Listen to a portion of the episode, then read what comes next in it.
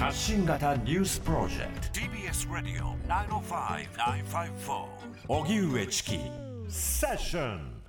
ではここで日替わりコメンテーターの登場です。本日の担当 TBS テレビニュース23専属ジャーナリスト須賀川博さんです。よろしくお願いいたします。おお願いいいたします。えー須賀川博さんは2006年に TBS テレビ入社、2019年に外信部中東支局長に着任後、パレスチナ、アフガニスタン、ウクライナなど戦地での取材を続けられ、2022年国際報道で優れた業績を上げたジャーナリストに贈られるボーン上田記念国際記者賞を受賞。昨年3月公開のドキュメンタリー映画戦場記者の監督を務めるなど各多方面で活躍なさっています。はい。はいさて今日の須賀川さんのお話は、忘れないで、現地の声を受け止めた医師の言葉というトピックスで伺いますが、これはどういった言葉なんでしょうか？この忘れないでというのは、まあ、ガザの人たちの言葉なんですよね。はい。でこれはあの、まあ、どんなあの戦地でもそうなんですけれどもやっぱりその戦争が始まった当初はですねやっぱりあのメディアにも注目されてで世界中からいろいろな支援が集まるんですけれども時間が経てば経つほどやっぱりこのこれはもう本当に人間の差がなので仕方がないんですけれどもやっぱりどうしてもこの記憶が薄れていってしまう。で報道の露出が減っていってしまう。でもあの現地で例えば怪我をされた方とか今まさに戦争が起きてる今昨日今日亡くなった人たちっていうのは別にあのその苦しみっていうのは別に薄まるわけではなくて、うん。でそういう意味で多分悲痛な叫びなんですよね。はい。で私が取材したこの中島先生という医師の方は、まあ、あの何とかしてガザに入ってですね、うん医療活動を続けたんですけれどもやっぱりそのどうしても唐突にあの最後が来てしまうんですよね。このやっぱり現場でのその移動っていうのは制限されたり安全を確保できなかったり、まあ、いろいろな条件があるのでやっぱりある日突然もう今回の支援活動はここまでですと、うん。まあ、明日撤収しましょうと。なった時にやっぱり現地の人たちがあの私たちのことは忘れないでくれと。いうふうな言葉を投げかけてきたということなのでこれは本当にシンプルな言葉なんですけれどもこれはガザだけじゃなくて今あの戦争が起きているウクライナでもそうですよね、うん。アフガニスタンでもそう。あの多分いろいろな国でそういう人たちはたくさんいるんだっていうのを私たちはやっぱ忘れてはいけないんだなっていう本当そのシンプルな言葉なんですけどとても重い響きがあるなというふうに思っています。はい。今、中島さんという名前が出てきました。これは国境なき医師団の中島優子医師という方なんですが、この方どういった方なんでしょうか？そうですねあの中島先生はですねあのアメリカであのお医者さんをやってらっしゃってであの麻酔科医の専門なんですね。うん。で今回のこの国境なき医師団のこの募集がかかった時に胃の一番でやりますとはい。であの入ったということなんです。あの本当私ついですねこの1時間半ぐらい前にあのご本人と話をちょうどしていて、はい。そうなんです。で、あの、ご本人はもう明日アメリカに帰るということなので、非常に多忙な時間なんですけれども、うん。で、あの、そうですね、あの、国境なき医師団は、この今回ですね、この戦争が勃発して、やっぱりすぐいろいろとこの入る準備を進めていたらしいんですけれども、うんまずはこの中にいたスタッフもいたので、そういった中のスタッフの安全確保もしつつ、その次に入るスタッフの準備もしていたと。うんこれ私実は知らなかったんです。はい。あのー中にいたスタッフの方とですね私はあの連絡を取り合ってでいつ出てこれるんですかとあのいう会話をしていたんですけれども実はその舞台裏で中にいる人たちの安全確保をして退避させると同時に次に入るチームをもう準備していたんですよね彼らうは。んでその中のお一人がこの中島先生という方でその最後で出てくる時に忘れないでというふうに言われたということなんです。はい。この時は、その、須川さん取材もされて、えーなおかつその取材というのは音声も取られたということですか？そうなんです。あの、実はね、あの、中島先生はですね、あの、ガザにいる間に、あの、私の同僚が一度インタビューしていて、はい。で、つい先ほども、あの、ちょうどインタビューしてきたばっかりだったので、ちょっとですね、その一番最新の音声をですね、ちょっとあの、ご紹介できないんですけれども、はいただですね、彼女が言った言葉を一語一句ちょっとですね、ごはい紹介するとですね、メモを取っていただいて。あの、そうなんですよね。あの、やっぱり亡くなった方、重症な方のほとんどはこの女性と子供でしたというふうにおっしゃっていました。うん。でこれはあの病院に運ばれてきたあの患者さんなんですけれども実際の統計の数字が出ていて70%だそうです。うん。女性と子供が。半数以上が女性と子供70%以上。そうなんです。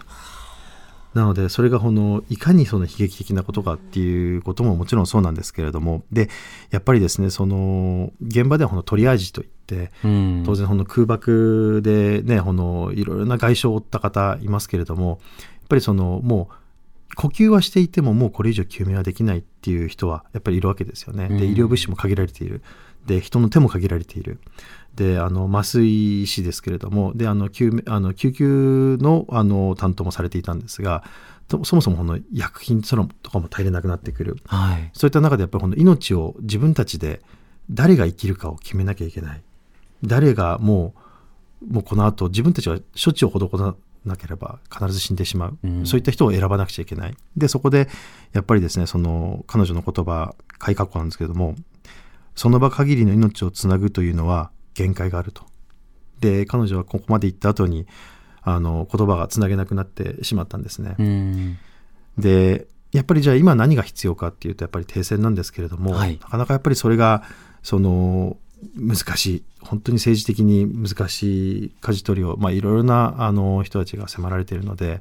ただやっぱりまずは今目の前の命を救うためには何をしたらいいのかっていうのはまあやっぱり停戦しかなくて。うん。でそのためにはやっぱりこの声を上げ続けなくちゃいけないっていうので非常にあの、まあ、帰国したばかりで疲れてる中でもあの取材に答えてくださったとうん。いうことなんです。今自分が答えなくては話せなくては伝えなくてはという思いがあったんですか？そうですね。あの国境なき医師団はあの本当にあのいろいろな紛争地で活動をしているんですけれどもあの今日もですねこの事務局長の方おっしゃってたんですけれどもやっぱり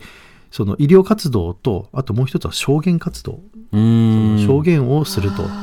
いうのがあの一応2つの柱なんだそうです。はい。なのでやっぱりそこに非常に重点を置いていて、うんでただあの国境なき医師団の発表とかを見るとですねあのできるだけその政治的な立場を取らないようにこのファクトをベースにただまずはこの人の命を救うためには何をしたらいいのかというのをあのずっと訴えているんですよね。うんこれ例えば麻酔師担当の方で、でも現地にも麻酔も足りてないとか、あの、薬品などがあれば手術したり助けることができるのに、今それがないからできないってなると、医師の方々もすごい、もうこれトラウマティックな状況ですし、あの、すごい無力感をこう味わわせられてしまうような、それだけ強烈な経験ですよね。そうですね。あの無力感はあのものすごくあるというふうにおっしゃっていました。でもあのやっぱり彼女彼らそういった医師が一人いるだけで助かる命っていうのは変わってくるわけでそれをもう本当に地道にやり続けるしかない状況なんだろうなというふうにあの想像します。うん。ただあのやっぱり麻酔医師なのでこの薬品が足りなくなることってあるんじゃないですかってやっぱり現実にはあるんだそうです。はい。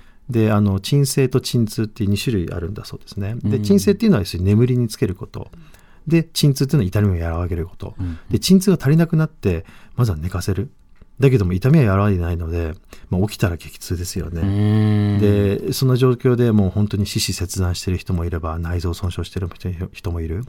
頭部にものすごいあの深刻な外傷ってる人もいるその本来であれば助かる命っていうのは助からない中でその痛みすらも和らげてあげることができないうん。これは本当に苦しい中での活動をされてきたんだなっていうふうにあの感じます。また、あの、電気がないと、例えば呼吸器などとか、そうした、まあ、生命維持のためも大変でしょうし、手術そのものも困難だと思うんですが、ここはどうなんでしょうか？電気に関してはあのおっしゃる通りですねあのもうかなり前からかなりあの深刻化していて、うん北部の病院ではそれこそ電気の供給がなかったことによって ICU に入っていた患者さんが人工呼吸器が止まって亡くなってしまったあの保育器に電気がなくて亡くなってしまった赤ちゃんっていう話もあの聞いています。はい。であとは僕はあのやっぱりこの医療の問題だけじゃなくてあの特にこの子どもの犠牲者が多いっていうところはすごく深刻だと思っていて、うん。これはあの別にシンプルに子供がだからかわいそうとかっていう話ではなくてやっぱり子供がそのこれだけの人数亡くなるってことは世代に空白ができるっていうことなんですよね。うんでこれってその瞬間だけのこの被害だけじゃなくて今後5年10年20年っていうそのその場を復興させるためのこの大人がいなくなるっていうことなのでこれは本当に深刻なことが起きてるなというふうに感じています。そうですね。しかも、その北部からまあ人為的に移動が迫られているという状況で、なおかつ南部においても攻撃が行われているということになると、その復興といっても完全に焼け野原になっているような状況に、イスラエル側が戻すというような選択をするのかどうか、このあたりも全く不透明ですよね。これは本当出口戦略は全くない状態なんですよね。うん。であの私あのイスラエルでもあの、1ヶ月近く取材しましたから、やっぱりこのイスラエルの人たちの痛みイスラエルの人たちの怒りっていうのもすごくわかるんですね、はい。やっぱり。もうあの隣にあんなテロリストがいるんだったら僕たちは生きていけないと。私たちは生きていけないっていうふうにやっぱり思ってしまうそれぐらい強烈な体験だったハマスの犯行っていうのはそれぐらいあの深い傷を作ったものではあるんですけれども、うん。ただあのやっぱりイスラエルっていうのはこのこの暴力にこう身をさらされる時っていうのはハマスから攻撃があった時だけなんですよね、はい。あのロケット弾が飛んできたりだとか。なのでそれその間っていうのは基本やっぱり忘れてしまうことが多い。うん。だけどもやっぱりこのガザっていうのはずっと抑圧されていますからその恨みがずっと募ってしまう。はい。本当にあのもうほどけない縄なんですけれどもでもそれをほどてほどけないって諦めてしまってはダメでうん。国なき医師団の人たちが一人一人命を救うと同じようにあの僕たちもなんかこう伝え続けることで何かできることはないかなっていうのは模索は続けなきゃいけないんだなっていうふうには思います。うん。そしてまたローテーションで現地に行かれる医師の方がいらっしゃるんですか？現地に行かれる方、えっと、今はね、あの、そうですね、今もそうですね、入ってますね。なので、うんあの、あ、今入ってるかな？ちょっとそこね、あの、確認します。今回は、えっと、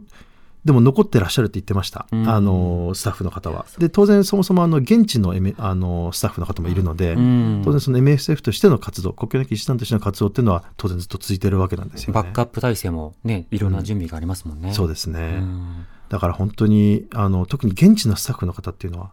逃げることができないので、はい。それでも命を救い続けている。これは本当にもう、もう尊敬の一言しかないですようね。ん。これ、あの、政府側というのは、イスラエル側はあくまでハマスやその関係者と疑わしい人のみを攻撃しているのだという趣旨のことは説明してきましたけれども、しかし実際に行われていることとのギャップなどについてはいかがでしょうか？もうあの、そこに関して言えば、多分イスラエル側としては、あの、正しいか正しくないかってあまり関係ないんじゃないかなっていうふうに、うんあの、思っています。そう言い張るという言い張る、そうですね。で、あの、まあ、シファ病院の地下に、あの、ガザ最大の病院の地下にあった、あの、あるとされていた、その司令部っていうのも、結局これは、その、イスラエル側が主張していた、あの、CG でこんなものがあるんだって言ったものが、うん。まあ、見つかってないわけなんですよね。はい。なんですけれども、それをもううやむやにして、今もう南部に攻撃を始めている、まあ、そういった状況ですよね。うん、なるほど。そうした中で、しかし国境なき医師団のように、まあ、活動、支援もしつつ、証言活動というのももう一つの軸とある。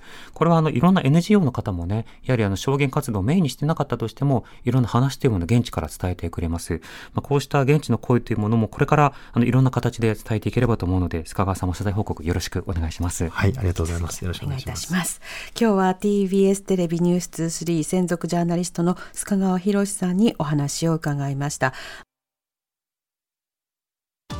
TBS Radio 荻上チキセッション TBS Radio 905 954.